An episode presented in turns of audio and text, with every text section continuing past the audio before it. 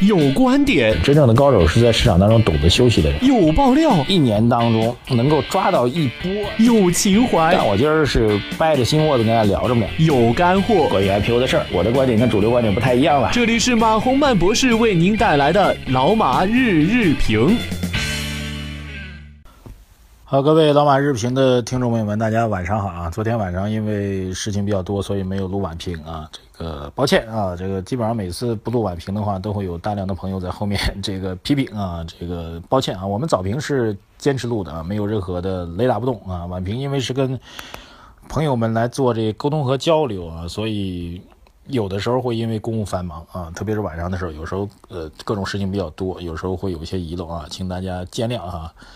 然后今天的盘面啊，基本上还是在我说的区域吧，两千九百三十点到两千九百六十点，我觉得会构筑一个底部区域。那么现在唯一比较担心就是成交量啊，当然我觉得利好消息会越来越多啊。今天比较有趣的，各位朋友也注意到了，呃，发改委说将来要降息 啊，降准，对这事儿比较诡异啊。咱不管怎么说吧，表明这监管部门都在动辄啊。这个财政部门，发改委属于财政部门啊，在这个跟财政政策相关的部门啊，准确的说不属于财政部门。当然，中国的发改委属于小国务院了。呃，管财政政策的发改委开始干预到货币政策啊，这个就说明大家还是在想辙嘛。对，所以我们基本判断没有改变啊，就我们觉得下半年，呃，整个政策方面来稳定经济增长，这种。预期还是比较强烈的，因为三四季度经济往六点五去靠的压力是比较大的，呃，这种靠的压力是最高调控我们没办法去接受的，所以我们觉得这确实是一个比较现实而客观的压力吧。然后，嗯，所以整个下半年的调控政策落实的力度会比较大，呃，但是回到盘面当中来讲啊，就是这是一个中长期的利好，但是回到盘面当中来讲呢，成交量的季度萎缩是比较讨厌的。啊，换句话说，如果各位要等待那个交易的时间点的话，呃，不妨密切去关注量能啊。如果哪天在利好政策带动之下，成交量能够放出来，那就是一波行情的大机会。如果利好消息出来，但成交量依然跟不上啊，那么反弹也会有一定压力。所以我们最近一直在讲两千九百三十点到两千九百六十点，这是确认底部的一个区间啊，能不能涨，必须要盯盯量能啊，这个没有办法。好，来看一下这个。网友的留言吧，网友 Jason King 啊，他问的问题好像很多啊，一下问了七个问题啊，但是我几个问题都回答不了啊。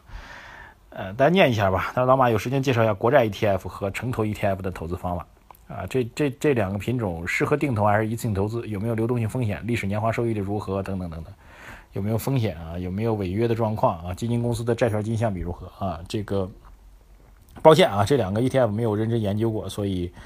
呃，我们先提出来啊，这个如果大家有了解，也可以留言给我，我得个时间来研究之后给您做回答。青青秋他说：“马老师，金融改革短期是利好还是利空？如果是利好，利好哪个行业？如果是利空，利空于哪个行业？”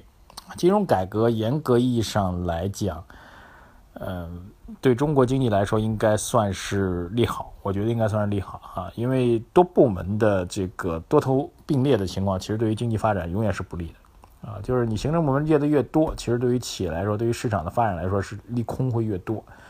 当它变到一个统一部门之后，整体来说效率会提升。但是你说具体利好到哪个行业，我个人觉得现在很难给一个明确的定论。呃，它会使得我们整个金融行业的监管或者融资效率的提升会有帮助。啊，比如说以前说中小企业融资难的问题啊，那么以前央行啊下出命令来说，需至少需要银监会来配合吧。那这就是两股劲儿嘛，对吧？那现在一股劲儿之后就会好很多。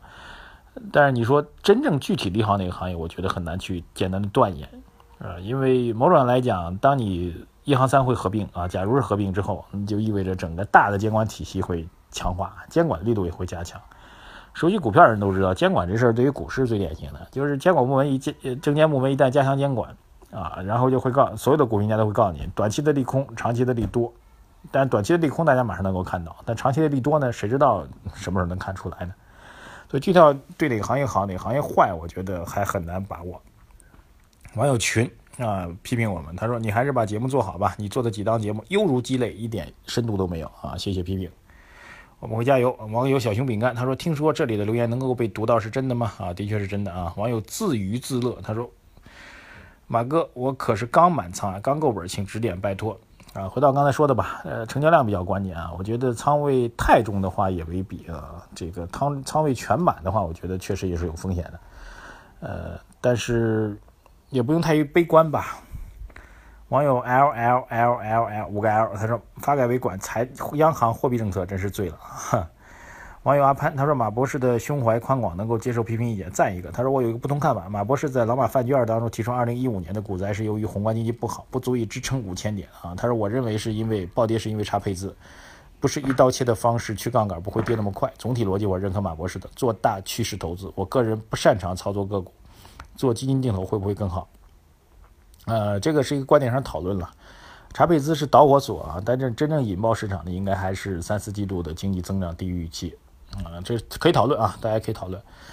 呃，然后您个人不擅长操作个股，那么做基金定投当然是首选了。这个其实我们节目一直倡导大家去精选一些这战略性的品种啊做定投，比如你喜欢啊，您判断不是您喜欢啊，未来是中大盘的蓝筹的品种，那你就买大盘类的。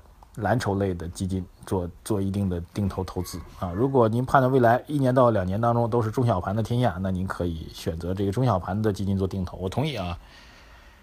网友明他说没量能没趋势，战略机会没有了。嗯，战略机会有，但是受会受到量能的制约。网友风爽他说老马消失了没有啊？我还在啊。网友 G E V N 他说，请问一下山东的经济发展为什么 GDP 高，但感觉很落后，人的思想观念也十分的落后。哈哈。呃，山东我去过蛮多回的啊。这个论到思想观念，确实比起东南沿海地区、江南地区，确实是落后一些啊。但是山东的好处，第一人口大省啊，第二农业大省，第三工业大省，第四它的地域面积，呃，地理位置非常好，有海洋经济，有陆地经济，呃，对，所以而且是在整个的东部沿海地区，对，它还在东部沿海地区，所以。地理位置的优势，还有整个历史上积累下来的各个产业之间的结构优势，它很大的强项。所以人口又多，那么稍微调动的话，就会产生比较好的一个效果。另外一个，山东省的领导，呃，相对思维比较开明，比如现在郭树清啊，这个因为中央也比较重视山东省的这个经济发展，所以山东省的领导一般都还是思想比较开明，然后有一些改革意识的人。呃，我这样来解释啊，供您做一个参考。网友福气，他说等评论，等一等啊！你有什么评论啊？你需要等我们什么评论呢？我不太清楚啊，没有留言给我们。好，这个来看一下啊。顾小叶今天没早评，今天早评好像推的晚了点儿，我这个要跟蜻蜓这边要反映一下，大家也可以跟他们留言来反映一下。蜻蜓这边今天早评啊推的晚了一点。呃，H H Y，他说老马黄金涨，石油跌，是不是代表着严重的经济危机的预警啊？至少认为认为全球市场有波动吧，因为美元呃之前说美国二季度的宏观经济不太好嘛，呃，那么这可能会是一个波动的由头。网友二零一二快乐他说马博士好，传房贷利息可以抵扣个人所得税，怎么看啊？这事儿我据我了解到是在推进和运行当中的。但什么时候能够去落实？而且它的落实呢，其实需要财政部门和呃这个银行部门做一个数据上的联动。那这数据上联动可能没有那么快，呃，因为您的房贷信息是在商业银行这边的，对吧？您的抵扣个税的这个状况是在税务部门啊，甚至和财务部门、财政部门是相关的。呃，实施可能性，我个人觉得有人呃有地产圈的人跟我说可能性比较大，但我个人觉得可能性不是特别大，因为它直接会推高房价嘛。对这个，我觉得走一步看一步啊。包括另外一个政策，就是那个前两天财政部部长提到的房产税要义无反顾的实行啊。虽然他提到义无反顾，但是我也觉得是走一步看一步，看一步啊，并不是说这个领导说了就立马怎么怎么样。网友赵晨他说：“请点评一下向松做的《中国经济比二十天还糟》这篇文章，我我下载下来了，但是还没有顾上仔细去看。那最近都在转，我今天或者明天看完之后啊，明天晚评。哎呦，明天晚评可能做不了。呃，我争取这两天把这个向松的这篇文章看完之后，给您一个答案，好不好？